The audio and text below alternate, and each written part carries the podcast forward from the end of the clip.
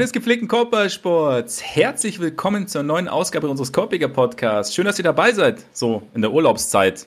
Also in Bayern natürlich. Ähm, eigentlich würden wir uns ja langsam auf die EM einstellen, vielleicht das ein oder andere Gerücht bearbeiten, aber wir sind ja mitten im Summer of Kevin. Deshalb gibt es Neuigkeiten. Wir dachten erst, es gibt vielleicht einen Trade. Jetzt gibt es keinen Trade und umso besser, dass ihr mir wieder gegenüber sitzt, ähm, der nach dem Supercup sicherlich noch ungeniert im Beat hatende Ole Freaks.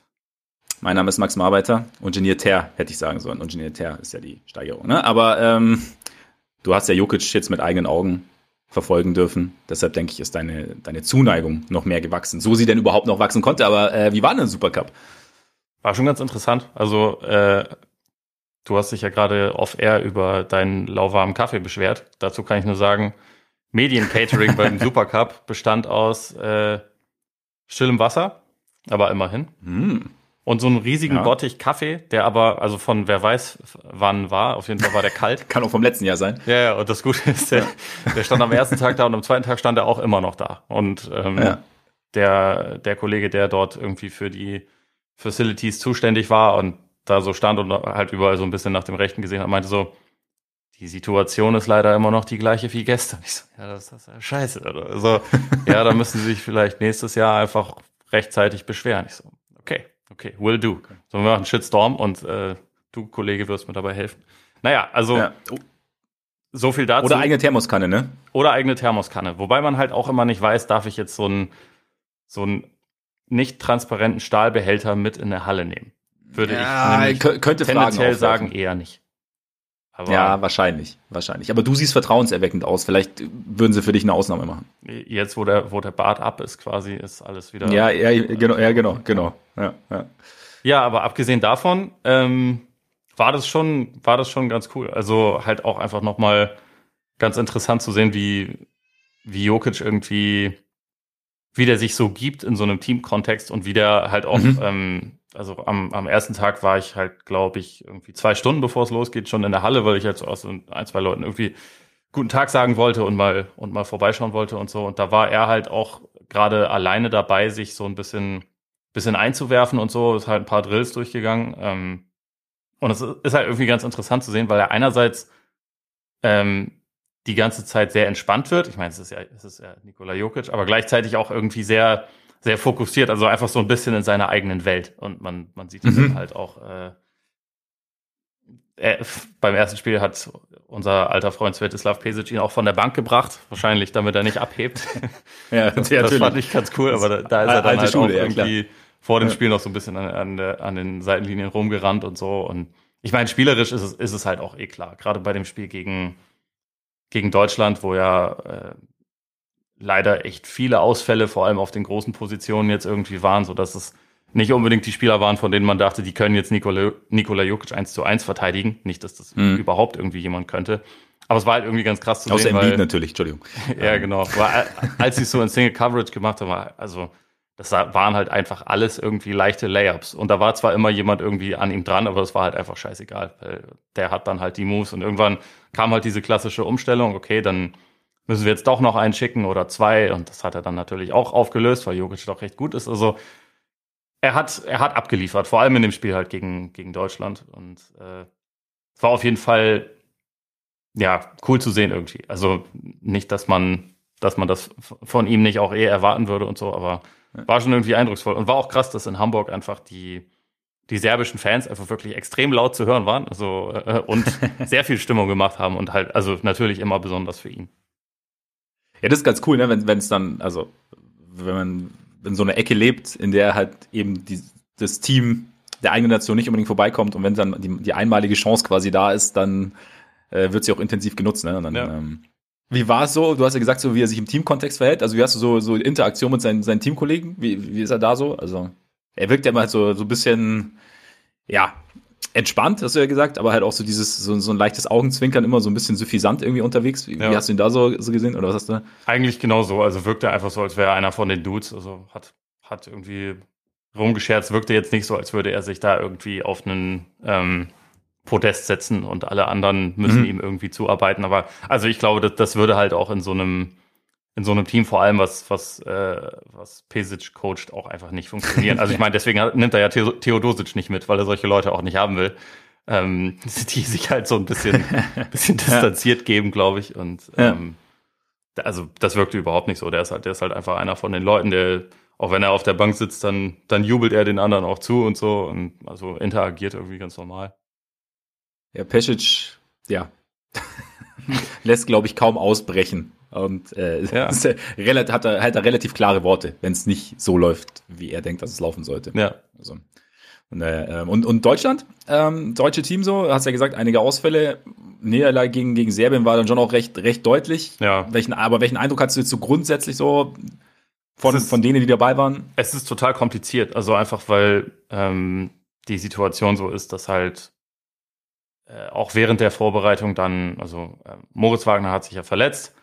Nils ja. Giffey ist kurzzeitig abgereist, um dann irgendwie wiederzukommen. Gut, das ist jetzt wenigstens jemand, der ja schon, also die anderen weitestgehend kennt, aber äh, Nick äh, Wheeler-Bepp ist ja äh, erst spät zum Team gestoßen, hat dann gegen Serbien sein erstes Spiel gemacht, hatte aber davor einfach auch noch nicht mal mit der Mannschaft irgendwie trainiert gehabt und so. Und das, das sieht man dann halt natürlich teilweise schon, dass da einfach äh, teilweise Abläufe nicht nicht da sind und nichts einstudiert ist, also weil es halt einfach auch noch gar nicht ging, wo man sich dann fragt, wie soll das denn jetzt eigentlich klappen, weil das Turnier geht ja relativ bald los. Das ist halt dann ja. schon was anderes, wenn du da im Kontrast so eine serbische Mannschaft hast, die natürlich auch individuell einfach besser besetzt ist, das muss man ganz klar sagen, aber die halt auch einfach mehr gemeinsame Erfahrungen und gemeinsame Abläufe irgendwie schon gesammelt haben. Das ist, das ist dann schon was anderes, aber gleichzeitig das erste Spiel gegen Tschechien, also wo ja auch äh, Dennis Schröder dabei war, das sah schon zumindest offensiv echt ganz gut aus. Und also ich, ich mhm. fand vor allem Franz Wagner echt beeindruckend. Also wenn man einfach so bei ihm so ein bisschen dieses, dieses Selbstverständnis einfach sieht. Und ähm, das war halt was, weil ich ihn jetzt, ich habe ihn natürlich bei den Magics verfolgt und so, aber nicht ähm, live gesehen habe über die letzten Jahre so in Person. Und ich finde, er hebt sich halt nochmal von den meisten Leuten einfach ab, so was seine Athletik angeht, was auch so seine ähm, Flüssigkeit in den Bewegungen abgeht. Und mhm. also er, er ist halt größer, als er, ähm, als er auf dem Bildschirm wirkt. Ne? Also ist ja 6'10 und, und sieht schon auch so aus, hat halt irgendwie lange Arme, hat irgendwie einen explosiveren ersten Schritt auch, als ich das so richtig auf dem Schirm hatte. Und ich finde, bei ihm hat man halt einfach richtig gemerkt, der ist, also so ein bisschen wie, weißt du, wenn du ähm, in der Summer League, wenn da irgendwie ein Zweitjahresprofi dabei ist beim ja. ersten Spiel und man irgendwie sieht, okay, mhm. der macht jetzt 35 Punkte und der ist eigentlich zu gut dafür oder wird auch aus dem Verkehr gezogen, weil äh, genau ein Spiel oder zwei Spiele und genau, dann vorbei. Ne? Weil, weil ja. der hat halt einfach so einen Sprung gemacht und ich hatte auch in dem Spiel gegen eine tschechische Mannschaft, die jetzt natürlich auch nicht mega hochkarätig besetzt ist, aber schon auch ganz gute Spieler hat, hatte ich halt einfach mhm. das Gefühl, okay, der ist einfach einfach weiter, also der ist einfach ein bisschen besser. Deswegen bin ich bei ihm richtig gespannt darauf, wie die wie die EM laufen wird, weil gegen Serbien war es natürlich so, Schröder war nicht dabei. Das, es, es fehlte dann jemand, der halt so diese erste Penetration machen konnte, der so diesen ersten, mhm. ähm, das erste Chaos quasi in der, in der Defense verursachen konnte. Und dann hat sich halt wesentlich mehr auf Wagner konzentriert. Der wurde sehr physisch dann verteidigt und konnte sich da überhaupt nicht gegen behaupten. Und er hatte dann im ersten Spiel 26 Punkte, im zweiten 5, weil er einfach ja, dann ja. nicht zur Geltung kam. Aber es war auch irgendwie verständlich. Es fehlte halt einfach so ein bisschen ich glaube, er ist halt super, wenn er quasi schon einen hat, der so ein bisschen, bisschen Aufmerksamkeit auf sich zieht und dann, dann attackieren kann. Dann, dann ist er, dann ist er auch wirklich schwer zu verteidigen. Und ich kann mir vorstellen, dass er echt ein, also auch individuell richtig gutes Turnier spielen kann. Ich bin, also auf, auf Wagner bin ich echt gespannt und, und Schröder ist ja da eigentlich echt prädestiniert, haben wir ja auch schon oft gesagt, so mit seinem Speed ist er halt für den europäischen Basketball oder halt für den, für den internationalen Basketball, da hat er schon so ein bisschen jetzt kein Alleinstellungsmerkmal, aber es, es, es sticht halt mehr heraus als jetzt in der NBA. Und ja, ich, ich halt, glaube schon auch, dass er wahrscheinlich der schnellste Spieler ist jetzt beim, beim Turnier. Also, ja, und also ja. dass, dass das schon, also ich meine, gerade gegen Tschechien hast du es halt gesehen, die, die haben jetzt auch nicht so die krass schnellen Leute, aber also da, da kommt er halt einfach immer vorbei und es muss immer die ja. Hilfe kommen. Und dadurch kannst du dann natürlich auch einfach gegnerische Teams so in Rotationen zwingen. Ja, eben. Und dann ist natürlich perfekt, wenn du jemanden hast wie, wie Wagner, der das dann ausnutzen kann und daraus halt auch kreieren kann, sozusagen. Ja. Also da, er ist ganz cool zu sehen. Also ich bin, wie gesagt, ich bin, bin auch sehr gespannt. Ich finde es immer so, ich, ich stelle mir ja immer die Frage und ich fände es mal ganz interessant, man spricht ja dann immer von NBA-Spielen, jetzt wie auch zum Beispiel bei Kleber oder Thais, die dann natürlich mehr Aufmerksamkeit bekommen, die es aber ja schon eher gewohnt sind, in der, in der, in der Offense eine, eine kleinere Rolle auszuüben. Halt natürlich. Also weißt du, die sind halt, also halt ja. Rollenspieler. Sind auch Rollenspieler. Ähm, genau. Genau, genau. Und dann halt, und, und in der Nationalmannschaft bist du natürlich dann per se, bist du auf einmal einer der Besten. und hast dann halt so diesen Sprung, okay, jetzt ich, ich müsste jetzt was kreieren. Nicht, dass sie es nicht können, aber es ist halt einfach nicht, nicht ihre gewohnte Rolle. Und dann, ich hab, man hatte manchmal so den Eindruck, wenn ich so gesehen habe, dass es halt dann einfach ein bisschen schwieriger ist, gerade weil die Aufmerksamkeit dann auch eine andere ist. Und ähm, ohne jetzt jemandem was vorwerfen zu wollen, aber es war so ein bisschen mein, mein Eindruck und das ist ja auch also normal oder verständlich. Ja. Und da bin ich jetzt gespannt bei Wagner eben. Es ist, ist, ist cool, dass da jemand halt kommt, der wahrscheinlich dann, war ja auch letztes Jahr bei den Magic so, dass er halt dann doch viel Offense auch übernommen hat. Und ja. so einen so einen für die Nationalmannschaft zu haben, neben Schröder dann, ist eigentlich optimal. Also ich muss mich noch ein bisschen reinfuchsen in die EM, muss ich gestehen. Noch nicht so viel Zeit gehabt, also aber ich bin, äh, ich habe schon Bock, also ich bin, bin sehr gespannt, so gerade auf das deutsche Team. Also wenn du sagst, es ist so ein bisschen, du hast ja auch bei Spox einen Artikel geschrieben, dass es, ja, die, was du ja gerade auch angesprochen hast, die ähm, Zusammenstellung noch ein bisschen schwierig ist, einfach gerade auf den großen Positionen mit den ganzen Ausfällen und Absagen und so. Trotzdem gibt's gibt's genug genug Interessantes. Ja, es ist, es ist halt irgendwie krass, weil ähm, wenn man so eigentlich auf die verfügbaren Spieler, also theoretisch verfügbaren Spieler schaut, dann könnte man ja denken, dass die deutsche Mannschaft eigentlich ein super Defensivteam sein könnte. Ne? Also gerade mhm. wenn jetzt, wenn jetzt irgendwie ähm, vor allem Maxi Kleber noch dabei wäre, Thais hängt ja noch in der Schwebe, man weiß es ja noch nicht so genau, aber da hast du ja schon echt zwei gestandene, richtig gute NBA-Verteidiger, die auch also europäischen, also den Basketball ja wirklich kennen und hier auch Erfolg hatten. Und ähm, hast auch noch irgendwie dazu dann einige weitere echt hochkarätige Bigs. Also Hartenstein war ja letzte Saison defensiv auch echt, echt sehr solide dazu. Offensiv wahrscheinlich noch ein bisschen, bisschen kreativer auch als die anderen. Mhm. Und jetzt sind aber halt so viele nicht dabei, dass ich mich halt frage, wäre es nicht eigentlich, also ist das jetzt nicht eigentlich dann eher ein Team, was die Spiele offensiv gewinnen muss? Das wird, das wird dir natürlich kein Coach sagen. Also ich glaube auch, dass die Grundvorstellung von, von Gordon Herbert eigentlich eine andere ist. Also äh, bisher wirkt es ja auch so, dass er eigentlich unbedingt daran festhalten will, dass es irgendwie zwei Bigs sind. Ähm, aber es ist halt einfach ein großer Unterschied, ob da dann, keine Ahnung, Thais und Vogtmann spielen, ähm, was ja hoffentlich so die, die mögliche Starting Five dann ist, oder ähm, oder, oder Thais und Kleber oder wer auch immer, oder ob das dann halt ähm, Leon Kratzer und Kevin Schilling, also ohne denen so nahe treten zu wollen. Aber mhm. das ist halt einfach irgendwie was anderes. Und ich habe mich da halt gefragt, ob es dann nicht äh, vielleicht, wenn jetzt halt wirklich so viele Leute ausfallen, das cleverer ist, dass man halt sagt, okay, dann versuchen wir halt so viel Skill wie möglich auf ein, aufs Feld mhm. zu bringen, spielen vielleicht mal mit, also Lo Schröder sowieso super Backcourt, ist natürlich ein bisschen klein, aber also das sind die beiden dynamischsten Spieler, die man hat und dann halt vielleicht noch Weiler Bab oder Obst als besten Schützen und dann Wagner auf die vier. Und ich meine, Giffey kannst du natürlich auch noch super bringen und halt nur mit einem Big. Ob man halt eher sagt, okay, wir versuchen jetzt halt irgendwie so, so viel, so viel Speed und so viel Spacing und so viel Offense wie möglich auf, aufs Feld zu bringen. Also ob das dann irgendwie so die, die Lösung sein muss. Aber ich meine, wir werden sehen. Es sind ja jetzt auch noch zwei nicht Vorbereitungsspiele, sondern WM-Quali-Spiele, weil der FIBA-Kalender einfach nur weil vollkommen ist, ne? besemmelt ist, aber das wissen wir auch ja. nicht erst. Kurz vor allem das Spiel gegen Slowenien, ähm, WM-Quali ist fünf Tage oder so, bevor sie dann in der EM-Gruppenphase gegeneinander spielen. Also wirklich ja. besemmelt trifft kaum, äh, das reicht nicht. aber äh, ich, ich bin mal gespannt, wie, wie sich halt auch das Team und wie sich so eine Identität formen kann, weil das war halt einfach das war halt einfach noch nicht zu erkennen beim Supercup, aber auch also vollkommen verständlich. So, wenn Leute noch nie zusammengespielt haben, dann können die nicht sagen, okay, wir haben jetzt, wir haben jetzt eine Identität. Das funktioniert halt einfach nicht so. Ja, das ist eigentlich ein ganz, ganz interessanter Punkt, weil du halt, also Identität formen ist ja das eine, das andere ist ja quasi die Identität bis jetzt war, dass sie mit zwei Bigs gespielt haben. Das heißt, die Frage ist, entweder umzustellen bringt dann irgendwie, bringt dann noch mehr Schwierigkeiten, weil du halt noch weniger eingespielt bist sozusagen, oder ist es halt dann was, was dann auf einmal klickt und es ist dann was, was du, dass du sozusagen in Anführungszeichen zu deinem Glück gezwungen wirst, was du vielleicht sonst nicht gemacht hast, hättest, in, oder vielleicht nur punktuell gemacht hättest und dann auf einmal funktioniert es halt richtig. Mhm. Und du hast dann, du findest irgendwie was, was, was dich dann irgendwie weiter durchs Turnier trägt. Aber ja, lass mal an dieser Stelle vielleicht äh, einen kleinen Cut machen, weil eigentlich die, die EM-Preview hatten wir eigentlich für nächste Woche geplant. wir, sind, wir sind etwas abgeschweift. Ja. Passiert uns sonst ja nie. Nee. Also von daher, ich hatte jetzt auch nicht damit gerechnet, dass das, dass das so gehen könnte. Aber genau, nächste Woche mehr EM. Heute natürlich noch NBA es gibt ja News. Wir hatten eigentlich, es gab ja eigentlich auch schon so Halb-News zu Kevin Durant. Und jetzt gestern kam dann die ganz große News, nämlich, dass man sich zusammengesetzt hat und er bleibt in Brooklyn. Finde ich jetzt grundsätzlich mal gar nicht so unsinnvoll, wenn man sich das alles so außenrum anschaut. werden wir gleich noch genauer besprechen. Dann, LeBron bleibt auch. Hat auch verlängert. Keine Spekulation, ob er nicht eventuell doch nochmal nach Cleveland geht oder keine Ahnung, nach Oklahoma City, weil er unbedingt die Thunder zum Titel führen will und den Neue Prozess beschleunigen will. Strive for Greatness. Genau. Ja, genau, genau. Also es, es, es hätte diverse Möglichkeiten gegeben, gibt es jetzt nicht mehr. Und vielleicht kommt Dennis Schröder zurück nach LA. Gibt es auch Gerüchte, äh, das werden wir alles ein bisschen besprechen. Sollten wir noch Zeit haben, werden wir dann auch noch die eine oder andere Patreon-Frage mit einbauen. Aber ihr wisst ja, wie es ist, ne? Ole sagt immer so gern hard out. Haben wir auch heute. Deshalb, wir schauen mal, wie weit wir kommen. Und, was ich natürlich nicht vergessen will, bevor wir anfangen, noch ganz kurz. Wir haben noch einen Schmankerl für euch diese Woche wahrscheinlich. Auf Patreon.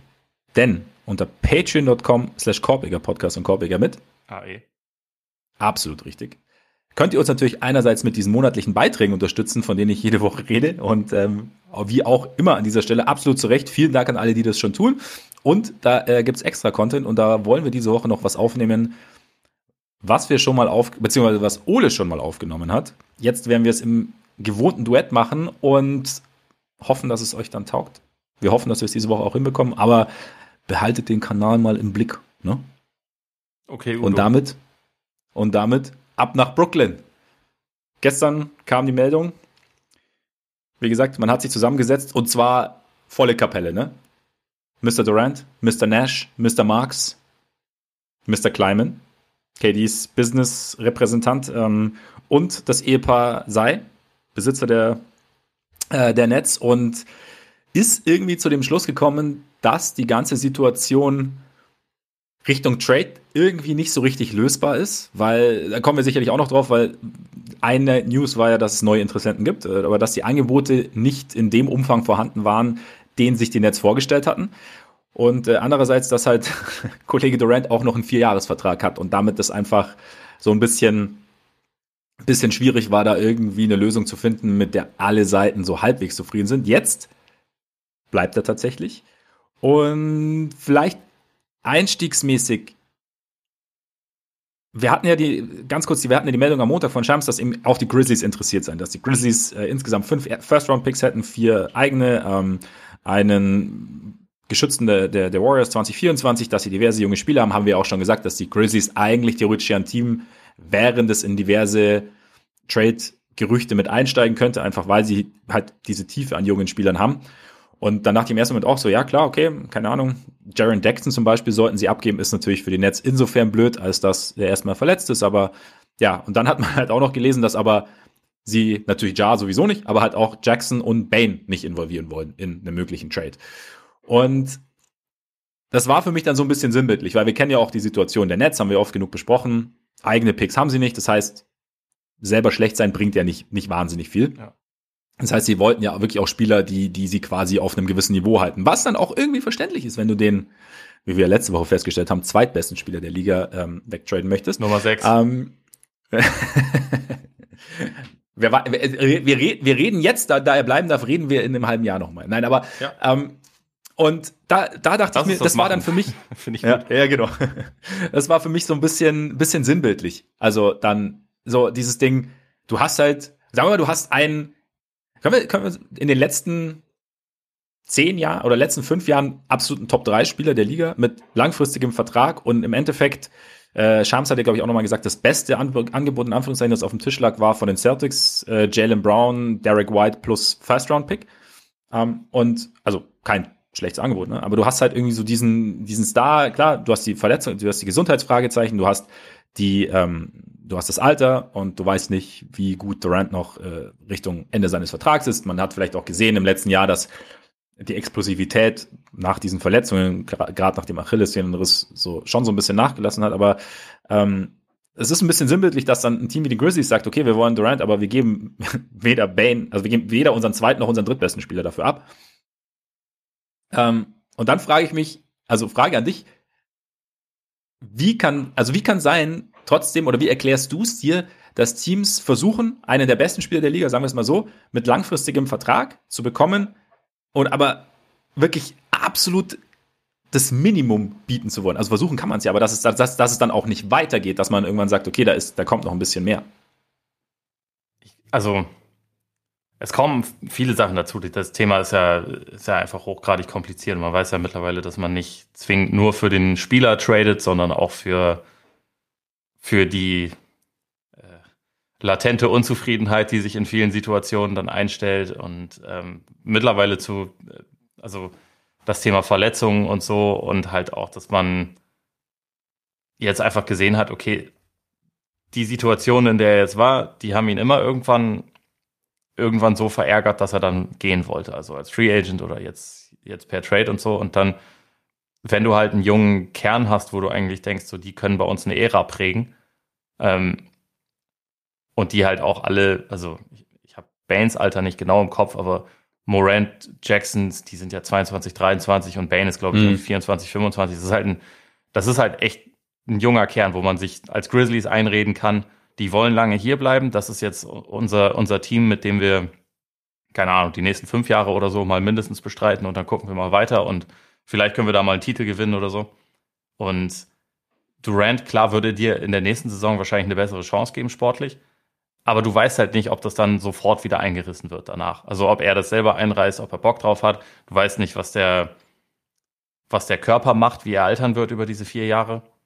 Und ich glaube, dass das einfach viele Teams so ein bisschen abgeschreckt hat. Und auch dieses, wie das berichtet wird, so, ja, das Team ist auch interessiert und hat auch angefragt. Ich glaube, dass das in Wirklichkeit so ein bisschen, es wird dann so berichtet, damit man was, also damit man irgendwas berichtet hat, aber in Wirklichkeit hat. sind das halt so diese ähm, Exploratory Calls sozusagen. Also, dass man halt mhm. irgendwie mal, dass der GM mal den anderen GM anruft, hey, wie geht's dir? Was, was geht so ab bei dir im Sommer? Warst du gerade irgendwie auf einem auf einem schönen Weingut, das du mir empfehlen kannst, willst du mir vielleicht mal eine, eine Flasche schicken und hey, was, wie, wie, läuft die Einschulung? Geht ja jetzt bald los und so und überhaupt und hey, ähm, ihr habt da ja noch diesen, diesen Durant. So, was ist denn das? Wenn, wenn wir, wenn wir jetzt sagen, wir geben euch fünf Erstrunden-Picks, würde euch das interessieren? Ne? Nee? Okay, ja, ja, ja, gut. Dachte ich mir schon, aber ich, ich dachte, ich muss einfach mal nachfragen. Und dann äh, kann halt der GM oder der andere GM sagen, ja, übrigens hier, mit denen hatten wir auch Gespräche geführt. Also auch allein schon, weil man ja vielleicht mal dann die in Anführungszeichen wirklich interessierten Teams unter Druck setzen will, dass die mal ihr Angebot ja. so ein bisschen hochschrauben. Aber äh, ich glaube, häufig ist es dann, da wird dann von einem Interesse gesprochen, was eigentlich halt so semi da ist, weil natürlich, also jedes Team hätte ja theoretisch Bock, Durant zu kriegen, natürlich. Aber längst nicht jedes Team ist, glaube ich, bereit, dann halt wirklich das zu opfern, was es halt erfordert, um Kevin Durant zu bekommen. Und deswegen, deswegen hat es ja auch keinen Trade gegeben. Also äh, deswegen haben sie jetzt natürlich gestern die, die, die, krasse Allianz gebildet und sind jetzt natürlich einfach, also auch, auch long-term committed und freuen sich mega. Also eigentlich könnte es gar nicht besser sein. Eigentlich, also eigentlich ist es, ist es ein Traum. Und es, man hat sich nie was anderes gewünscht. ne? Aber äh, es war es gab halt einfach nicht die Lösung, die man gerne gehabt hätte. Ich weiß nicht, ob das dadurch jetzt für immer vom Tisch ist oder ob man halt erstmal guckt, wie die Saison ist, ob Ben Simmons wieder spielt, ob er dem Team was geben kann, ob Kyrie Irving seinen Kopf wieder rangeschraubt hat und sie dann halt irgendwie zusammen jetzt halt einfach guten Basketball spielen. Keine Ahnung, das, das Team ist ja an sich nice. Ne? Also da, da, da gibt es ja keinen Absolut. Zweifel dran. Die haben ja Potenzial ja. und äh, die sportliche Situation könnte ja gut sein. Vielleicht löst es dann alles, aber keine Ahnung, wenn ich jetzt Steve Nash und Sean Marks wäre, dann würde ich halt schon denken, okay, klar, wir haben uns jetzt super geeinigt, aber der hat auch gefordert, dass wir gehen. Ne? Also die, das vergessen die ja jetzt nicht, nur weil die sich dann einmal ausgesprochen haben. Also keine Ahnung, wie sich das jetzt weiterentwickeln wird, aber also ich, ich habe gestern echt lachen müssen, als ich dieses Statement gesehen habe.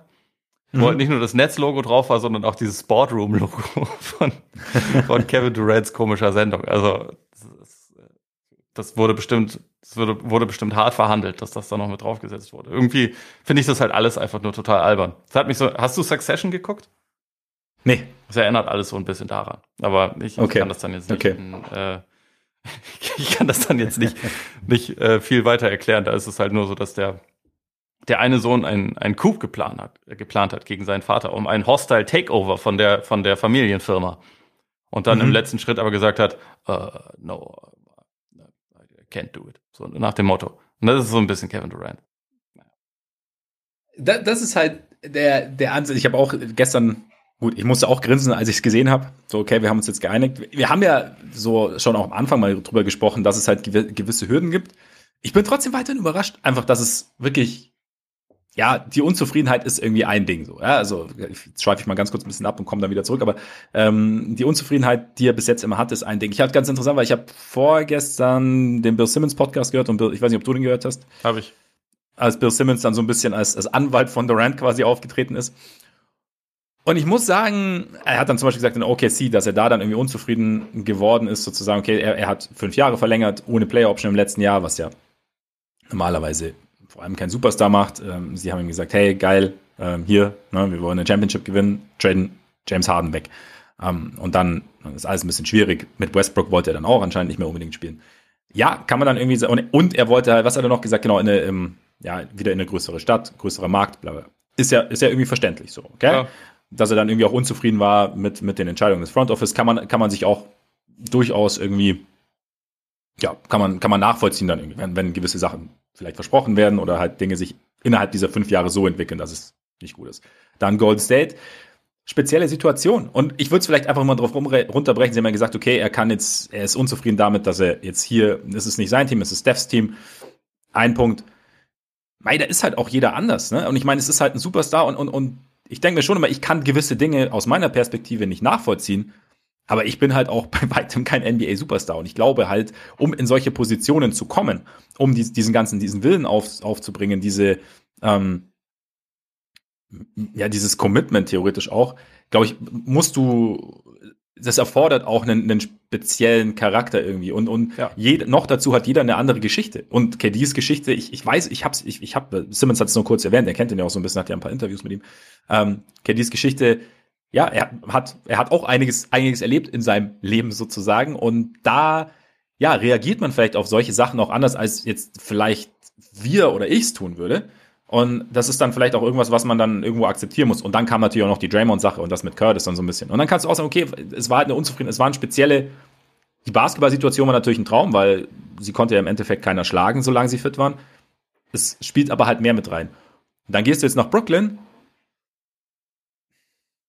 Keine Ahnung spezieller geht's ja eigentlich kaum, meiner Meinung nach so. Ne? Und dann, und dann kann, könnte man sich, könnte ich mir jetzt als GM, könnte mir auch zusammenreimen, okay, wenn wir jetzt hier, wenn wir jetzt hier mal einfach mal eine Situation schaffen, in der sich, also die, die in Anführungszeichen, weiß nicht, ob das in der NBA geht, in Anführungszeichen normal ist, vielleicht bleibt er zufrieden. Also wenn es jetzt, wenn, ne, also vielleicht ist es, vielleicht fühlt er sich dann einfach hier wohl und es funktioniert alles und es ist dann irgendwie sein Team oder sein und, und Morans Team oder wäre vielleicht ne, Moran, Steph und so, aber grundsätzlich, vielleicht wäre das irgendwie, hätte ich mir, und deswegen war ich so überrascht, dass, dass das irgendwie so, so, so ein Riesenfaktor war.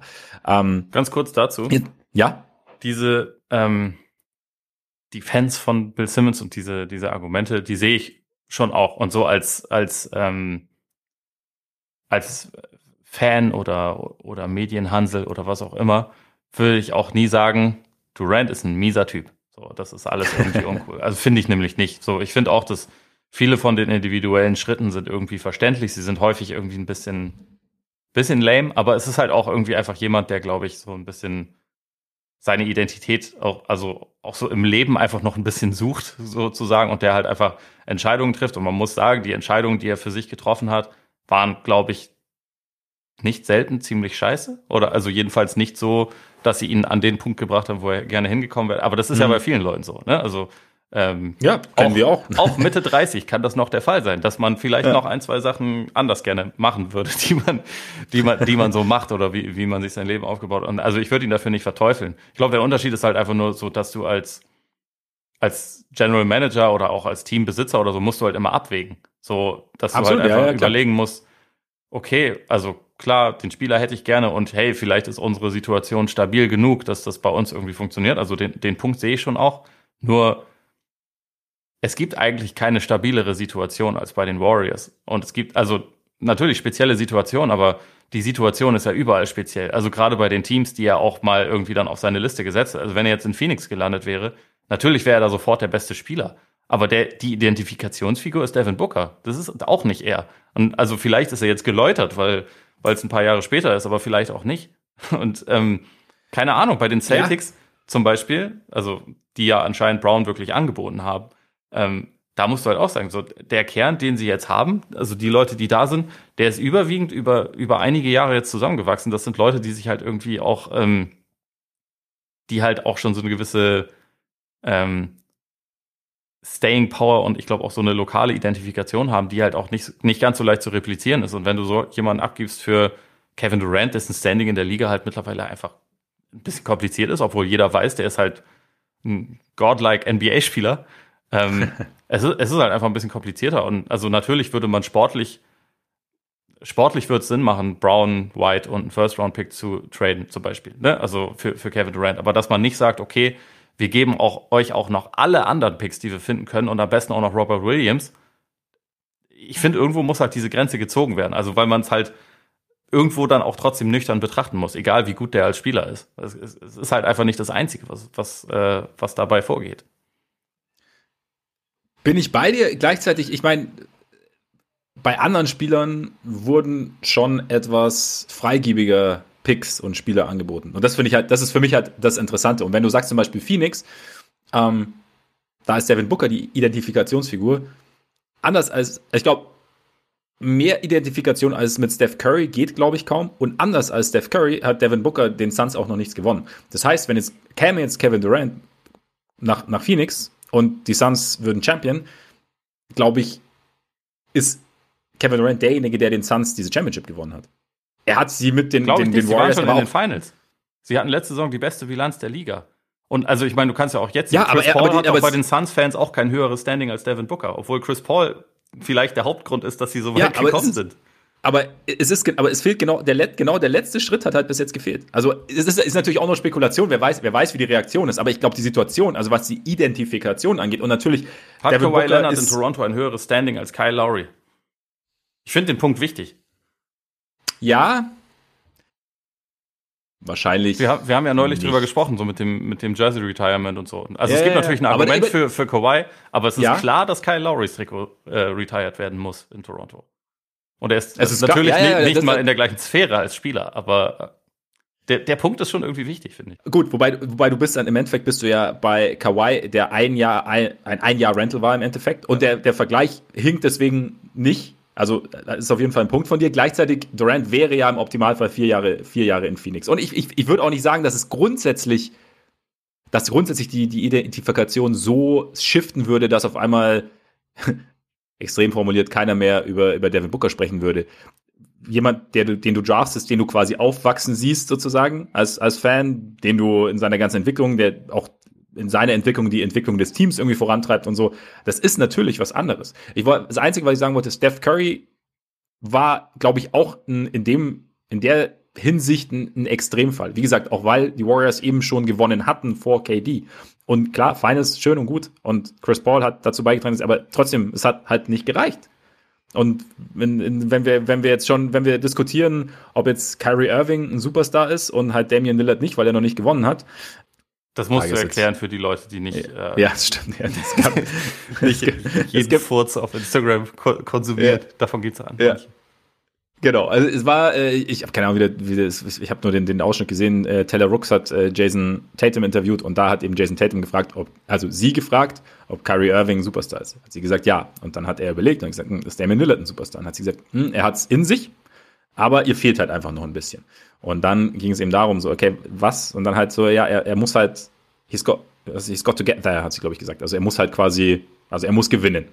So, mhm. ne? und, und das ist halt, ich stimme dem nicht zu. Es ist, es ist halt eine, eine Denke und, und, und ähm, also eine, eine Denkrichtung, die ja, die ja auch durchaus präsent ist, wo du sicherlich auch sagen kannst, ja, und dann immer zu sagen, ja, gut, ist dann, ist dann äh, Danny Green Superstar, das ist ja, ich, das hinkt für mich ein bisschen, weil es geht ja darum, dass du quasi derjenige bist, der da, der den entscheidenden Teil oder der, der den entscheidenden Teil dazu beiträgt, dass du gewinnst, dass die Franchise gewinnt. Lillard ist für mich trotzdem Superstar, einfach weil er aus der Situation in Portland sehr, sehr viel gemacht hat. Ähm, mal abgesehen davon. Aber ich finde, beide sind keine Superstars und äh, Lillard ist aber näher dran. Und Kyrie Irving ist aber, wenn du, also wenn man es an Bekanntheit misst, also vielleicht war ja das ihre Herangehensweise, dann ist er ein größerer Superstar, weil dann ist er einer wahrscheinlich von den fünf bekanntesten NBA-Spielern, weil er mehr mehr Werbung hatte und Uncle Drew und überhaupt und ähm, so den ganzen Kram. Aber es aber gehört dazu. Es, es gehört irgendwie dazu, aber also sportlich gibt es kein Argument, warum er besser sein sollte als Damian Lillard. Sich ähnlich, aber es ist halt nun mal dieses Ding, okay, du willst gewinnen und, und, und als Fan, glaube ich, verehrst du den Spieler, der dir, der dir eine Championship bringt, sicherlich noch mal ein Stück weiter. Und nicht, dass du dann Devin Booker nicht mehr verehrst. Oder es kann sein, dass es kann sein, dass sie vielleicht auf einer Stufe und Devin Booker noch ein bisschen drüber, aber wie gesagt, Steph ist halt meiner Meinung nach einfach noch mal was ganz anderes. Als Steph auch besser jeder andere Spieler in der Liga. Wir können wir es ehrlich sagen. Steph hat eine bessere NBA-Karriere zumindest als KD. Ja, ja, doch, stimmt. Hat, er hat nicht mehr Skills, aber er hat mehr draus gemacht bisher als, als KD. Aber egal, wir, äh, ja. wir, wir, können genau, das All-Time-Ranking genau. noch äh, an, an einem anderen Tag machen. So ist es. So ist es. Aber der Kontrast zwischen beiden ist halt so groß, einfach weil der eine irgendwie so der, der klassische, wirklich Low-Maintenance-Superstar ist, der, also so halt wie Tim Duncan, der halt einfach irgendwie die Franchise machen lässt, der natürlich auch der Franchise damals den größten Spielraum dadurch gegeben hat, dass er am Anfang ein paar Mal verletzt war und deswegen keinen Max-Vertrag von Anfang hatte. Äh, aber ja. der halt irgendwie einfach so die Linie mitträgt und wo man halt weiß, der bleibt auch die ganze Zeit da und der andere. Und das ist ja wirklich alles nicht also man kann das wirklich nicht alles KD anlasten. Allein schon, dass sie, dass die Franchise nach einem Jahr aus Seattle weggeklaut wurde und nach OKC gegangen ist, so was glaube ich nicht geil ist für, für, ähm, für jemanden, der gerne in der Stadt lebt und nicht in der Prärie. Ja. Ähm, ja. Da, also es ist halt einfach echt viel, viel vorgefallen und vieles, was außerhalb seiner Kontrolle lag. Aber wenn man das einfach nur so gegenüberstellt, ist, ist der Unterschied halt einfach echt groß. Sehr groß, sehr groß. Und es ist halt, ja, und es, jeder ist da individuell. Und, und ich meine, Steph wird's glaub, also so, so eine Karriere wie Stephs Karriere gibt's halt auch. Es ist halt, es ist halt die Ausnahme ja. im Prinzip. Also, dass es wirklich so läuft, wie es läuft. Also, das muss, muss man so auch sagen. Deswegen, das irgendwie als Blaupause anzulegen. Kann man nicht. Klar, aber wie du sagst, wie, wie du aber sagst, was, was Steph natürlich draus macht, indem er halt eben auch, indem er auch sagt, es ist total okay, dass, dass KD neben mir ist. Es ist total okay, dass KD Finals MVP wird und ähm, quasi ich, ich, ich teile das Licht gern mit ihm, beziehungsweise gebe ihm auch den, das Spotlight teilweise. Das ist natürlich schon ist natürlich schon speziell, gerade wenn jemand von außen kommt. Es ist vielleicht leichter, wenn du, wenn du gemeinsam wächst, wie jetzt zum Beispiel vielleicht Morant und, und Jackson oder so. Also, ne, ähm, aber wenn jemanden von außen so reinzulassen, gerade wenn du eben auch schon MVP bist, zweifacher MVP, Champion und bla bla bla. Ähm, zurück vielleicht nochmal ganz kurz zu dem Netz, zu dem, zu, zu dem Burgfrieden. Ähm, ich finde es ganz interessant irgendwie, weil ich mir jetzt schon immer denke, okay, man, wenn Menschen kommen ja auch manchmal zur Einsicht und auch wenn man weit auseinander ist, du hast ja gesagt, okay, Nash und, und, und Marx werden nicht vergessen, dass wir vor zwei Wochen oder so drüber gesprochen haben, dass äh, dieses äh, Sie oder Ich Gespräch ja. anscheinend stattgefunden hat zwischen Josiah und ja, genau ähm, und, und, und Durant und ich würde auch nicht ausschließen, dass da irgendwas hängen bleibt und dass man sich dann sagt, okay, boah, okay, wir müssen jetzt irgendwie müssen wir wieder eine gemeinsame Ebene finden. Aber ich denke, das ist entscheidend, dass man sagt, okay, wir müssen und wir wollen auch eine gemeinsame Ebene wiederfinden. Wir haben uns jetzt vielleicht auch einfach mal ausgesprochen, haben jetzt einfach gesagt, okay, wir haben es jetzt auf diese Art versucht.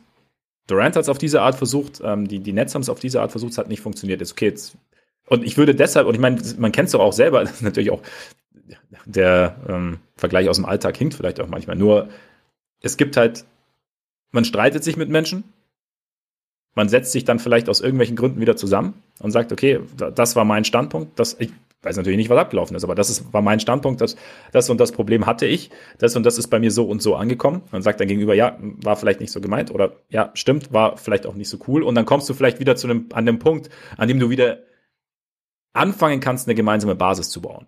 Und vielleicht sind die Netz an dem Punkt. Also vielleicht ist es wirklich so, also dieses Ding, okay, sie haben jetzt halt, okay, es explodiert halt in einem halben Jahr oder so, kann natürlich auch passieren ich bin, aber das, das finde ich jetzt das Spannende an der ganzen Sache. Hat ja. man jetzt wirklich, hat man sich jetzt wirklich so zusammengesetzt und ausgesprochen im Prinzip und so, ähm, so übereingekommen, dass man sagt, okay, ähm, im Prinzip, wie du auch sagst, sportlich haben wir jetzt nicht die allerschlechteste schlechteste Situation. Also ich meine, man muss ja auch, also Royce O'Neill, man hat jetzt ein bisschen Flügelverteidigung, man hat TJ Warren von der Bank, man hat vielleicht Ben Simmons, man weiß es ja nicht, aber man sollte jetzt vielleicht mal davon ausgehen, dass Ben Simmons kommendes Jahr spielt da gibt es dann sicherlich auch die ein oder andere Hürde noch zu überwinden, nach allem, was man so gehört hat, wie, wie dieses er spielt, er spielt nicht gelaufen ist, mhm. so während der Playoffs. Ähm, aber grundsätzlich sportlich sind die Nets, ja, keine Ahnung, wenn alle da sind, gehören sie dann doch irgendwie zu den Top-Teams im Osten. Ja, Theoretisch. Also irgendwie in die, in die Top 5 oder so muss man sie dann ja. wahrscheinlich schon reinnehmen. Ja, und ich würde sie jetzt zwar nicht auf die höchste Stufe setzen, weil, weil sie, glaube ich, defensiv trotzdem immer noch echt mies besetzt sind, selbst mit einem guten Simmons, aber da kann ja, kann ja auch noch was passieren. Da kann auch was passieren und es kommt natürlich auch darauf an, ob die, ob die Spieler mal so zusammenfinden, wie man ja hoffen würde, dass sie zusammenfindet aus, ja. aus Netzperspektive. Und da ist halt, deswegen sind sie, bleiben sie halt weiterhin irgendwie so ein Dark Horse, aber dann schon ein durchaus unangenehmes Dark Horse. Aber deswegen, ja, es kann, es kann auch sein, dass das halt, sehr erschrocken, ne? Ja. es, es, kann aber auch sein, dass das jetzt vielleicht die Entscheidung ist von Durant, die, ähm, die mal, die, die, ich will jetzt nicht irgendwie richten von außen, aber die die richtige ist. Zu sagen, ja, scheiße, komm, wir raufen uns jetzt hier zusammen. Wir sind in der Situation eigentlich, wir wollten mal gemeinsam was machen. Wir haben da vielleicht auch den, jeder hat da irgendwie den ein oder anderen Fehler eingebaut. Und jetzt versuchen wir es einfach nochmal gemeinsam. Klar, die Kyrie-Situation ist ja immer noch nicht geklärt. Also, das ist ja immer noch letztes Vertragsjahr. Aber Kyrie, Contract hier, keine Ahnung, hat jetzt gesehen irgendwie, dass das Interesse an ihm nach allem, was die letzten Jahre war, nicht so groß ist. Bei ja. Kyrie weiß man natürlich nicht, welche Schlüsse er daraus zieht, aber es kann auch durchaus sein, dass er halt sagt, okay, nee, jetzt, ähm, ich beweise euch mal allen, was ich, was ich, was ich so bringen kann zu einem Team. Also wir wissen ja alle, was er offensiv drauf hat, aber deswegen Netz jetzt, ich bin, ich, ich werde zuschauen, sagen wir es mal so. Ja, ja, ja, auf jeden Fall. Also ich bin vor allem wirklich drauf gespannt und hoffe irgendwie, dass, dass äh, Ben Simmons einfach wieder eine, eine Rolle spielen kann. Also welche auch immer, aber dass er halt irgendwie einfach wieder, wieder zurück auf den Court kommt und irgendwie sein, sein Spiel machen kann. Fände ich schon, fände ich auf jeden Fall schön zu sehen und dann Absolut. mal schauen, was mit dem, was mit dem Team passiert. Irgendwie ist es halt, es ist halt alles so ein bisschen albern, ne? Aber keine Ahnung, so, so ist es jetzt halt gelaufen. Und sind wir Menschen nicht albern? Sind wir nicht, also wir sind als also, Spezies, also, ja, halt, ja, auf jeden Fall. Ja, also keine Ahnung, wie oft haben wir schon, machen wir alberne Sachen alle? So, weißt, das ist, also ich nicht. Na, aber abgesehen, oder ich, sagen wir es mal so, abgesehen ja. von die. Ne, Speak for yourself. Nein, aber es ist halt. Ich, ich habe mich übrigens auch noch nie mit jemandem vertragen. Ich hege noch Grolle aus der dritten Klasse. Ich habe eine Liste von Leuten, die Na, mir Unrecht getan so, haben. So. Ja, ja. Weil wer einmal Unrecht tut, der wird nie mehr gut. Ne? So. Preach. Ja. ähm, haben wir noch was zu den Netz? Möchtest du noch irgendwas loswerden? Oder sind wir damit, haben wir es damit, ich meine, das Thema ist zu, jetzt erstmal. Für den Moment ist jetzt hoffentlich endlich mal Ruhe. Also, ich meine, vielleicht ja. kommt jetzt auch dann in zwei Tagen, ja, aber die Lakers wollen immer noch Kyrie Irving. Ähm, aber da haben sie ja anscheinend auch schon ein paar Tage vorher signalisiert, dass der jetzt bleiben soll. Also keine Ahnung, was, wie, wie ernst das zu nehmen ist, aber wir gehen jetzt einfach mal davon aus, dass sie mit dem Team einfach in die Saison gehen, auch weil ich keine Lust mehr habe, über die Netz zu reden, bis sie halt mal wieder was auf dem Feld machen. Ja, ja. Und ich meine, vielleicht reden wir in zwei Tagen auch über die Verlängerung von Kyrie Irving. Boah. Also dann ist also wirklich diese ganze Offseason kannst du komplett in die Tonne treten. Ja, ja, ich bin sehr gespannt. Aber du hast die Lakers ja schon angesprochen. Vielleicht sollten wir echt mal Richtung LA ziehen, weil wir haben ja eigentlich noch zwei Teams in Richtung LA und, und äh, die Zeit drängt. Weil LeBron, alle Spekula keine Spekulation. LeBron bleibt. LeBron hat verlängert. Ähm, zwei Jahre bis 24, 25, 97 Millionen und Einzelspieleroption. Einzelspieleroption, genau, natürlich. Weil, ne, er, und interessant ist, er, er, durfte ja nur zwei Jahre machen, weil er wird ja im Dezember saurig. 38. Ja, genau. Und es ist halt, ähm, ich glaube, äh, es gibt diese Over 38 Rule im, im, im CBA und da dürfen Spieler ab 38 erst nur, nur zwei Jahresverträge unterschreiben, weil keine Ahnung, ob sich die, die Franchises da vor sich selber schützen wollen. Nicht, dass ja. sie einem 39-Jährigen noch einen 8-Jahres-Vertrag über 800 Millionen geben. Ja, das, haben, das haben Chris Paul und LeBron als Unionspräsidenten noch nicht rausverhandelt. Die nächsten Tarifverhandlungen stehen ja dann an. Ja. Aber er ist, stimmt, also das ist auf jeden ja. Fall, glaube ich, so strukturiert, dass er theoretisch dann beim, beim nächsten Cap-Spike, der ja wohl kommen wird, auch wenn er vielleicht nicht ganz so extrem wird wie 2016, ja. aber dass er da dann halt auch nochmal, dass das Gehalt nochmal ein bisschen höher sein kann. Ja, das ja genau. Gut. Und äh, auf jeden Fall. Und getradet darf er nicht werden, weil irgendwie sein Gehalt im zweiten Jahr theoretisch steigt, also über, ähm, über 5% steigt. Und gut, nicht, nicht, dass man LeBron jetzt unbedingt tradet oder dass es jetzt unbedingt funktioniert, aber ähm, interessant finde ich halt bei der ganzen Geschichte, wurde ja oft gesagt, okay, LeBron hat sich jetzt sozusagen committed und jetzt ist natürlich das Ding, die letzten Wochen auch im Zuge des, der, der Kyrie-Gerüchte haben wir immer drüber gesprochen, okay, die Lakers wollen nicht, sind noch nicht zu 100% bereit, ihre Picks abzugeben, so die letzten zwei die sie halt noch haben, so in den nächsten, in den nächsten Jahren, weil man halt nicht genau weiß, bleibt LeBron und so. Und jetzt, jetzt bleibt LeBron. Sie bleiben konkurrenzfähig. Ähm, eine Schwierigkeit ist halt, dass sie nicht wissen, welchen sie, welchen sie traden dürfen. Ne? Sie haben ja den, der 24er Pick geht ja eigentlich an, an, an die Pelicans, noch aus dem Davis Trade damals. Aber er kann, die Pelicans könnten auch sagen, ah nee, keine Ahnung, wir wollen doch, dass wir den Pick erst 25 bekommen. Deswegen können die Lakers jetzt nicht einfach sagen, okay, ihr kriegt unseren 26er Trade in einem äh, Pick in einem potenziellen Trade für Kyrie, Miles Turner, äh, Buddy Hield und so. Ähm, wie, wie schätzt du denn so die Situation jetzt ein? Ist es jetzt so, ist es jetzt wirklich so der Startpunkt, dass die Lakers jetzt wirklich nochmal sagen, okay, wir verschiffen wirklich alles? Also was, was wir an möglichen Assets haben, also vor allem in Form von Picks, also so wahnsinnig viel ist es ja nicht mehr. Ähm, aber genau, also ab 27, 28, 29 sind sie quasi wieder frei. Dann können sie wieder machen, ja. was sie wollen. Aber ähm, wie, wie, schätzt du es denn so ein? Ich, also ich denke eigentlich schon, dass da relativ bald noch was, was kommen wird. Wahrscheinlich, wahrscheinlich dann wirklich mit den Pacers und dass sie da wahrscheinlich auch dann das abgeben, was sie halt abgeben können. Würde ich mir schon, also eigentlich ist es sportlich, wenn sie aus der nächsten Saison wirklich was rausholen wollen, ist das ja eigentlich fast, ähm, fast alternativlos, weil da haben sie halt die Möglichkeit, irgendwie dieses Thema Westbrook abzugeben, was sich halt einfach, glaube ich, nicht wirklich gut sportlich lösen lässt. Also weil es halt einfach, einfach kein guter Fit ist, überraschenderweise. Und man kriegt dazu halt noch zwei Spielertypen, die man wirklich brauchen kann. Also Hield als, als Floorspacer sowieso, Turner auch als Floorspacer und, und Ringbeschützer, der dafür sorgt, dass, dass Davis nicht permanent auf der 5 spielen muss, weil, weil er nicht möchte. Die Kombination ist ja eigentlich eigentlich echt gut. Die würde das Team wesentlich besser machen, als es jetzt gerade ist. Ja. Ich kann mir auch nicht vorstellen, dass LeBron gesagt hat, okay, ich committe mich jetzt zu euch, aber macht einfach so weiter. Also das, das kann es ja eigentlich so nicht weiter. gewesen sein. Ich glaube, das war ja. schon wahrscheinlich auch so ein bisschen ähm, eine Übereinkunft, okay, ich, ich mache das jetzt, so wir wollen das weiter, weiter zusammen machen. Ich will auch nicht raus aus LA, weil ich glaube, das spielt dabei schon auch eine gewisse Rolle, aber ähm, ja wir müssen schon noch irgendwie was mit dem, mit dem Kader machen, einfach damit wir eine Chance haben, weil, also, selbst, selbst nach diesem Trade wären die Lakers für mich jetzt kein, kein Top-Level-Contender nächstes Jahr oder so. Da müsste schon mehr passieren, aber sie wären halt zumindest irgendwie wieder so mittendrin. Und letzte Saison waren sie ja nicht mal das. Und das ist halt, das ist, glaube ich, einfach was, was zu dem Zeitpunkt von, von LeBrons Karriere, er kann ja jetzt einfach keine Jahre verschwenden. Außer er sagt, es geht jetzt nur noch darum, dass er, dass er Kareem überholt. Das wird er ja auch bald. Ähm, wenn das das Einzige ist, dann ist es was anderes. Das kann er natürlich auch mit dem jetzigen Team, aber also so ist er ja nicht. Der will ja, der will ja trotzdem irgendwie noch, noch gewinnen und relevant sein. Und dafür müssen sie, glaube ich, mit dem Kader einfach noch was machen. Sie haben Stand jetzt, wer ist jetzt gerade ihr drittbester Spieler? Juan Toscano oder also Kendrick Nunn, falls der jetzt wieder Basketball spielt. Also ja. das ist ja der Kader, das passt ja einfach hinten und vorne noch nicht und hat einfach auch auf vielen Positionen einfach noch nicht wirklich den ähm, so das also NBA-Starter-Format, haben sie momentan einfach zwei Leute. Und die sind natürlich super, aber das reicht nicht. Naja, trotzdem, also ich, ich bin überrascht, dass du sie, weil ich habe nämlich ganz kurz, als du gesagt hast, hey, sie geben dann vielleicht Westbrook ab und Picks und bekommen dann eben Hield und, und Turner, die sicherlich auch mh, hm, ihre Flaws, um mal wieder einen Anglizismus reinzubringen, haben.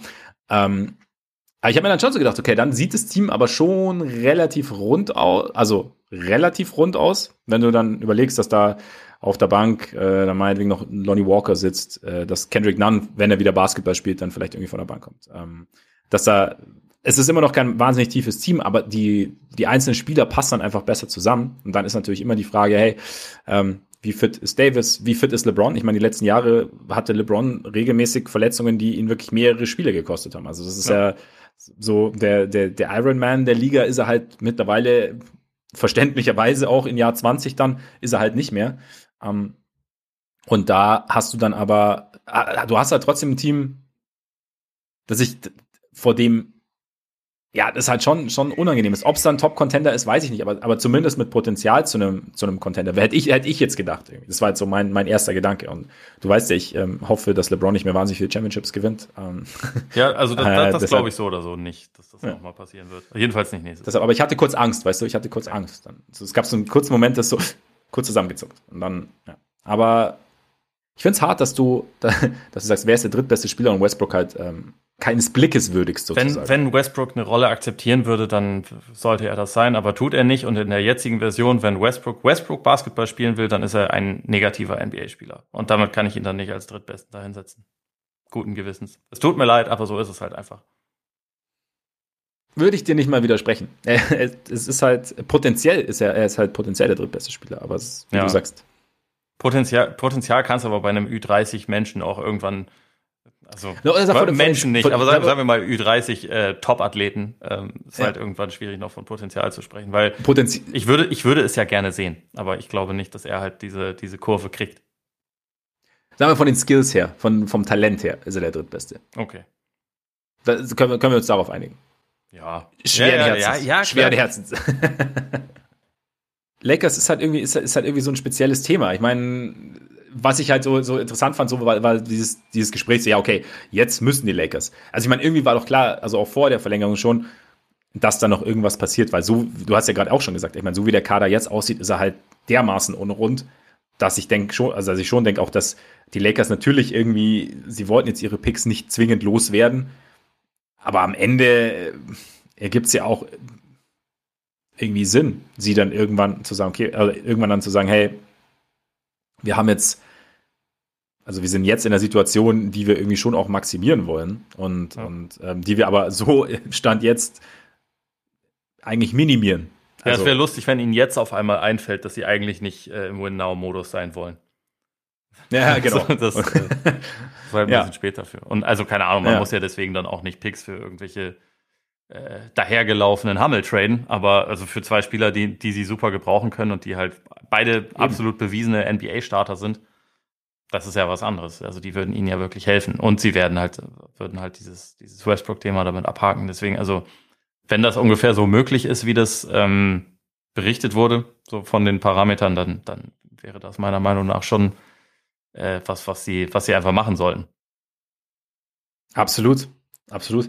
Äh, ich finde es ganz interessant, noch, äh, auch noch aus dem Simmons-Podcast, weil äh, Wosny Lambry, äh, der war Gast, der hat dann irgendwie auch gesagt, ja, Lakers ist ja auch eigentlich wurscht mit den Picks, weil es kommen ja immer Spieler. So, ja. Ne? Also wenn sie halt, also und sie haben ja quasi, ähm, wenn der Westbrook-Vertrag, selbst wenn sie nicht, wenn er nicht gehen würde, wenn er aus den Büchern, das haben sie, glaube ich, nächstes Jahr hieß es irgendwie rund um die 30 Millionen Cap Space, reicht längst nicht mehr für einen Max-Player, warum auch. Ähm, ähm, hätten dann eventuell aber im Jahr drauf ähm, noch mehr Cap Space, sollten sie da niemanden verpflichten. Ähm, aber er hat halt so ein bisschen dann argumentiert, es ist ja, bei den Lakers ist es ja wurscht, wie gut sie sind. Also wenn sie halt, sie können noch so schlecht sein, LA zieht, die Lakers ziehen, jeder will für die Lakers spielen. Simmons hat entgegnet, bis LeBron kam keiner. Und LeBrons Situation war, war eine spezielle, einfach weil LeBron schon auch zu den Lakers wollte, aber LeBron wollte halt nach LA. Also er wollte in LA leben und ähm, seine Kinder sollten da zur Schule gehen. Bronny ist ja auch noch ein Thema, der ja ähm, dann auch irgendwann eventuell Richtung NBA geht. Und das fand ich mal einen ganz interessanten Gedanken, weil man schon immer so für selbstverständlich nimmt, eigentlich, okay, Lakers, ne? aber also eigentlich, ja, so die, die, die letzten Kobe-Jahre, dann so die, die Jahre Ingram, Ball, so, da, da lief ja gar nichts zusammen. Und zwar dann nicht so, dass, und, und die Lakers waren auch bei jedem, natürlich wie die Knicks auch, bei jedem Free Agent, großen Free Agent-Namen irgendwie im Gespräch, aber keiner hat sich dafür entschieden. Von sie daher, haben immerhin zwei Meetings mit Lamarcus Aldridge, weil sie das erste so legendär verkackt haben, dass sie gesagt bitte, bitte noch eins. Also, ja. ja, das ist, das ist vielleicht der, der Lakers-Bonus, dass sie dann, wenn sie das erste verkacken, dann halt noch einen zweiten ja. noch ein zweites Meeting. Ja, bestimmt schon. Also aber KD wollte 2016, glaube ich, gar kein Meeting mit ihnen, wenn ich das richtig im Kopf ja. habe. Also der hat von vornherein das, das abgesagt. Und da, glaube ich, sind die Spieler der heutigen Generation, sie wollen dann schon auch so ein bisschen sehen, ne, also was, was, was macht ihr denn und, und, und was ist denn so die Strategie? Und klar, wenn jetzt sollte die, die Geschichte den Bach runtergehen, dann irgendwann einfach auch aufgrund von Verletzungsanfälligkeit, aufgrund von Alter, aufgrund von, von Teamstruktur, dann ist natürlich, wird es natürlich schwierig, dann Richtung ja, 27, 28, dann hast du nicht mehr so wahnsinnig viele Picks, aber das stimmt schon, aber so weit in die also Zukunft kann niemand gucken, ne? Ja, und ich glaube, ganz so einfach ist es halt dann auch in die Richtung nicht, sondern also ich glaube, häufig ist es bei den Spielern jetzt so, die haben schon Bock auf die großen Märkte, das ist nach wie vor so. Die haben aber auch keine Lust, da dann alleine zu sein. Die brauchen halt irgendwie zumindest ein, zwei Dudes, mit denen sie dann Bock haben zu spielen. Deswegen will dann so jemand wie wie Donovan Mitchell oder so oder auch Jalen Brunson als Free Agent geht dann ja in eine schlechtere sportliche Situation, ähm, weil er halt in New York sein will und weil er da aber weiß, okay, da sind irgendwie zumindest schon, schon Randall Barrett Und ich bin in New York, ich bin im Team, wo mein, wo mein Vater jetzt äh, Assistant Coach ist und ähm, habe da irgendwie Bock drauf. Und vielleicht kriegen wir dann ja auch noch den nächsten. Also ich glaube, es baut sich halt immer so ein bisschen auf. Und also als die Lakers halt, keine Ahnung, 16 Spiele gewonnen hatten und man noch nicht so richtig wusste, wer von den Talenten jetzt wirklich was taugt oder also wer, wer, wer wirklich eine, eine ähm, rosige Zukunft hat. Das war, glaube ich, ähm, ein Punkt, wo man dann halt sagt, okay, nee, das muss ich mir jetzt nicht geben. Aber das war mhm. ja schon, schon auch ein Spezialfall. Und wenn, wenn man jetzt beispielsweise davon ausgeht, LeBron reitet irgendwann in den Sonnenuntergang oder geht nochmal nach, äh, nach OKC, damit er mit Bronny spielen kann oder was auch immer. Also er ist ja. dann weg. Dann wäre ja zum Beispiel Anthony Davis aber wahrscheinlich noch da. Und also mal gucken, was passiert in den nächsten Jahren mit Anthony Davis. Aber wenn ich dann ein Guard bin und sehe, okay, der ist zumindest noch da, dann würde ich mich mit den Lakers schon auseinandersetzen. Es wäre jetzt nicht so eine Situation, wo ich denken würde, die kriegen den dann auf jeden Fall. Also je nachdem, welche Optionen der Spieler halt sonst noch hat aber man müsste auch nicht bei Null anfangen. Das glaube ich halt nicht. Und dass dann, also wenn man zumindest einen guten Spieler da hat oder ein, zwei Leute, die irgendwie interessant sind, dass man dann als Lakers einen Standortvorteil hat, das glaube ich auch. Und trotzdem ist man nie komplett unabhängig von Picks. Deswegen gibt's die Step-In Rule, weil äh, wenn man einfach alle Picks pauschal abgibt, dann ist es ja auch schwer, wenn, also wenn du dann irgendwann gut bist, hast du ja keine Möglichkeit mehr, dich günstig zu verstärken, quasi, außer mit ja. irgendwelchen abgehalfterten äh, Minimum, Minimum Deals. Und das ist halt auch nicht die Situation, in der man dann irgendwann landen möchte. Nee, und ich glaube, also äh, unterschreibe ich alles, was du gesagt hast. Ich glaube einfach nur so dieser Automatismus früher, was die Märkte angeht, dass sich da was verschoben hat durch League Pass, durch äh, gewisse Dinge, durch, ich meine, die NBA mit der langen Offseason, du kannst auch ein knapp ein halbes Jahr in LA leben, wenn du nicht in LA spielst, zum Beispiel. Also KG ja, hat ja, also Garnett hat es ja früher gemacht. Also von daher, ähm, es hat sich da sicherlich was verschoben. Trotzdem, wenn jetzt zum Beispiel ähnliche Situationen, Lakers hier und OKC oder Indiana oder, oder selbst Atlanta oder so, kann ich mir auch vorstellen, dass ein Standort Weißt du, was ich aber auch äh, immer ein bisschen lustig finde, ja? nur als letztes noch dazu? Immer wenn so von den großen Märkten geredet wird, eigentlich geht es da nur um die Lakers. Weil, also man kann jetzt nicht sagen, dass die Knicks in ihrer Geschichte einen All-Time-Player ja. nach dem anderen geholt haben. Stimmt, die ne? Lakers ne? ja, haben so von den Top 10 Scorern All-Time haben sie fast alle mal gehabt und viele sind als Free Agents gekommen. Aber es, gibt, es geht da nicht um irgendein anderes Team. Es geht eigentlich um die Lakers. Das finde ich immer ganz interessant, ja, wenn so von den Märkten gesprochen wird, weil eigentlich ist es wirklich stimmt. nur diese Franchise. Die Bulls ja auch nicht, ne? Also ja. die haben ja auch. Gut, kein, die wollen auch kein Geld ausgeben. Groß. Nee, eben, eben. Also, wer, wer drittgrößter, also auch da ist der Markt wieder hinfällig, ne? Wenn, ja. wenn der Owner ein bisschen sparen will, dann, ne? Ja, die Tickets sind verkauft, das passt schon. Das müssen ja, wir jetzt nichts mehr machen. Schon, alles gut. Ja, was wird die? Patrick Williams. Hast du die Workout-Videos gesehen? Nein. Boah. Geil. Haben wir auch Patrick Williams kurz drin. Wir müssen uns aber beeilen. Deshalb, ähm, Dennis Schröder gab nämlich eine Meldung von äh, Mark Stein, dass äh, eben eine Möglichkeit oder dass die Möglichkeit besteht, dass er zu den Lakers zurückkehren könnte, je nachdem, was mit dem Roster passiert. Ähm, Joy Vogt hat ja gestern auch schon drüber gesprochen, hat gesagt, ja, Roster ist wahrscheinlich dann auch irgendwie so ein bisschen, geht so ein bisschen um den Kollegen Westbrook, weil Schröder und Westbrook ergibt ja relativ wenig Sinn. Sehe ich, sehe ich irgendwie so ein bisschen ähnlich. Zwei solche Spielertypen drin zu haben oder hast du da ein, hast du dem was entgegenzusetzen? Nicht wirklich. Also ich habe auch vor, vor glaube ich, zwei Wochen oder so im Sidelines-Podcast schon gesagt, dass ich finde, dass es eigentlich das und die Lakers sind, ähm, äh, ich meine, das und die Mavs sind eigentlich die, die Spots, die ich mir vorstellen könnte, weil die halt ja. Dynamik, Playmaking, Unterstützung und auch Scoring einfach noch gebrauchen können. Und also für mich hängt es jetzt nicht zu 100% mit Westbrook zusammen, weil der ja, also selbst wenn er bleiben würde, würde der ja jetzt auch nicht 45 Minuten pro Spiel spielen, sondern halt einen Teil der Zeit. Ähm, und Schröder würde dann halt einen anderen Teil der Zeit spielen. Also Schröder würde ja jetzt auch nicht geholt werden, damit er da dann durchspielt, sondern wahrscheinlich eher, also man, man könnte das ja schon so ein bisschen von, voneinander separieren, glaube ich. Aber eigentlich ist sicherlich das Ziel, dass man nicht mit Westbrook in die Saison geht. Das glaube ich auch. Ich meine, im Endeffekt, ja, schon, klar geht immer, staggern und so. Die Frage ist halt, du hast halt dann noch einen balldominanten Spieler dazu. Und die Frage ist halt dann irgendwann, okay, wie, wie viele Minuten findest du denn wirklich für balldominante Spieler und wie sinnvoll ist es dann, sich auf diese Minutensuche zu begeben? Also, oder sagst du dann, okay, wir haben halt den einen und dann schauen wir lieber, dass wir uns vielleicht, wenn es möglich ist, natürlich anderweitig verstärken. Klar, wenn dann irgendwie aber trotzdem das Gesamtpaket Schröder trotzdem noch überzeugender ist als alles andere, was vielleicht vom, vom Skillset her besser passt, als alle anderen Spieler, die vom Skillset her vielleicht besser passen, sagst du vielleicht trotzdem, okay, wir begeben uns auf diese Minutensuche. Aber, ja, ich meine, so äh, viele Free Agents gibt es ja jetzt auch nicht mehr, die dir wirklich noch was geben eben. können. Und ich, ja. ich denke mir halt bei Schröder immer, äh, dass auch die Lakers sich halt angucken sollten, nochmal relativ genau, wie er eingesetzt wurde, als er bei OKC gespielt hat, weil da war er nicht so balldominant. Da war er mal, also hat er eigentlich mhm. immer mit einem anderen Guard noch zusammengespielt, der ihn mehr in Bewegung eingesetzt hat, wo er dann seinen Speed einsetzen konnte, wo er halt viel auf den eigenen Abschluss gegangen ist. Natürlich hat er auch da gelegentlich den Ball gepasst, so, also ne, die Rolle war jetzt nicht, also das war jetzt nicht komplett weg, dass er auch noch irgendwie Playmaking gebracht hat, aber er wurde mehr eingesetzt, damit er seinen seinen Speed und sein Scoring einsetzen konnte. Und das, also in der Rolle hat er gut funktioniert. Natürlich hat auch noch da dann gut dazu gepasst, dass er noch nie in seiner Karriere so gut den Dreier getroffen hat wie dort. Und also das wäre natürlich super, wenn das nochmal kommen würde. Aber ähm, ich glaube, am besten kann auch zusammenhängen. Und aber, ne? Ich meine, die Lakers haben ja mit LeBron noch einen ganz okayen Playmaker durchaus drin. ähm, ja.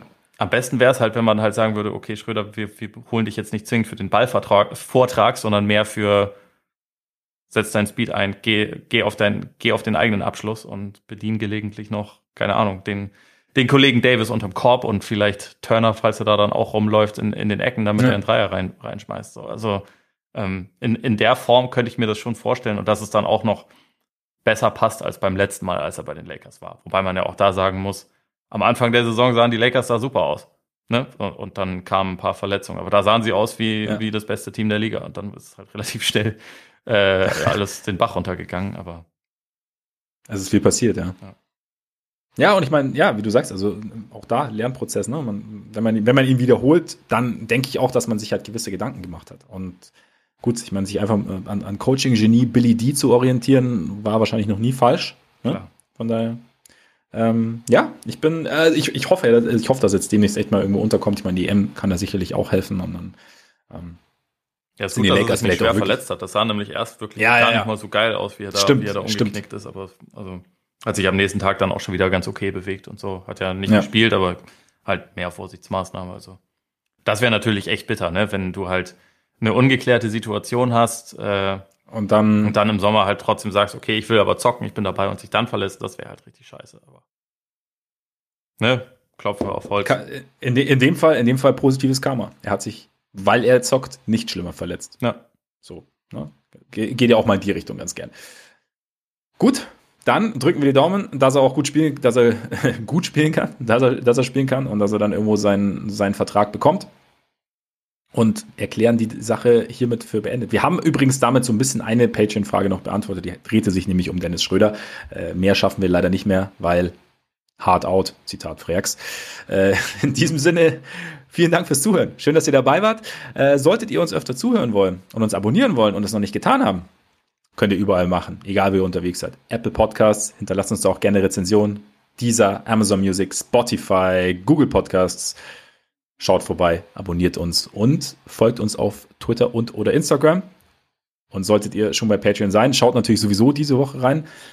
Wie gesagt, ich hoffe, es kommt nichts dazwischen. Nicht, dass ich jetzt viel verspreche und dann, uh, auf einmal doch nicht. Aber schaut auf jeden Fall rein und solltet ihr, sollte es euch interessieren, schaut auch mal vorbei. In diesem Sinne, genießt euren Tag, euren Abend, euren Morgen und bis bald hoffentlich. Eingehauen. Eingehauen.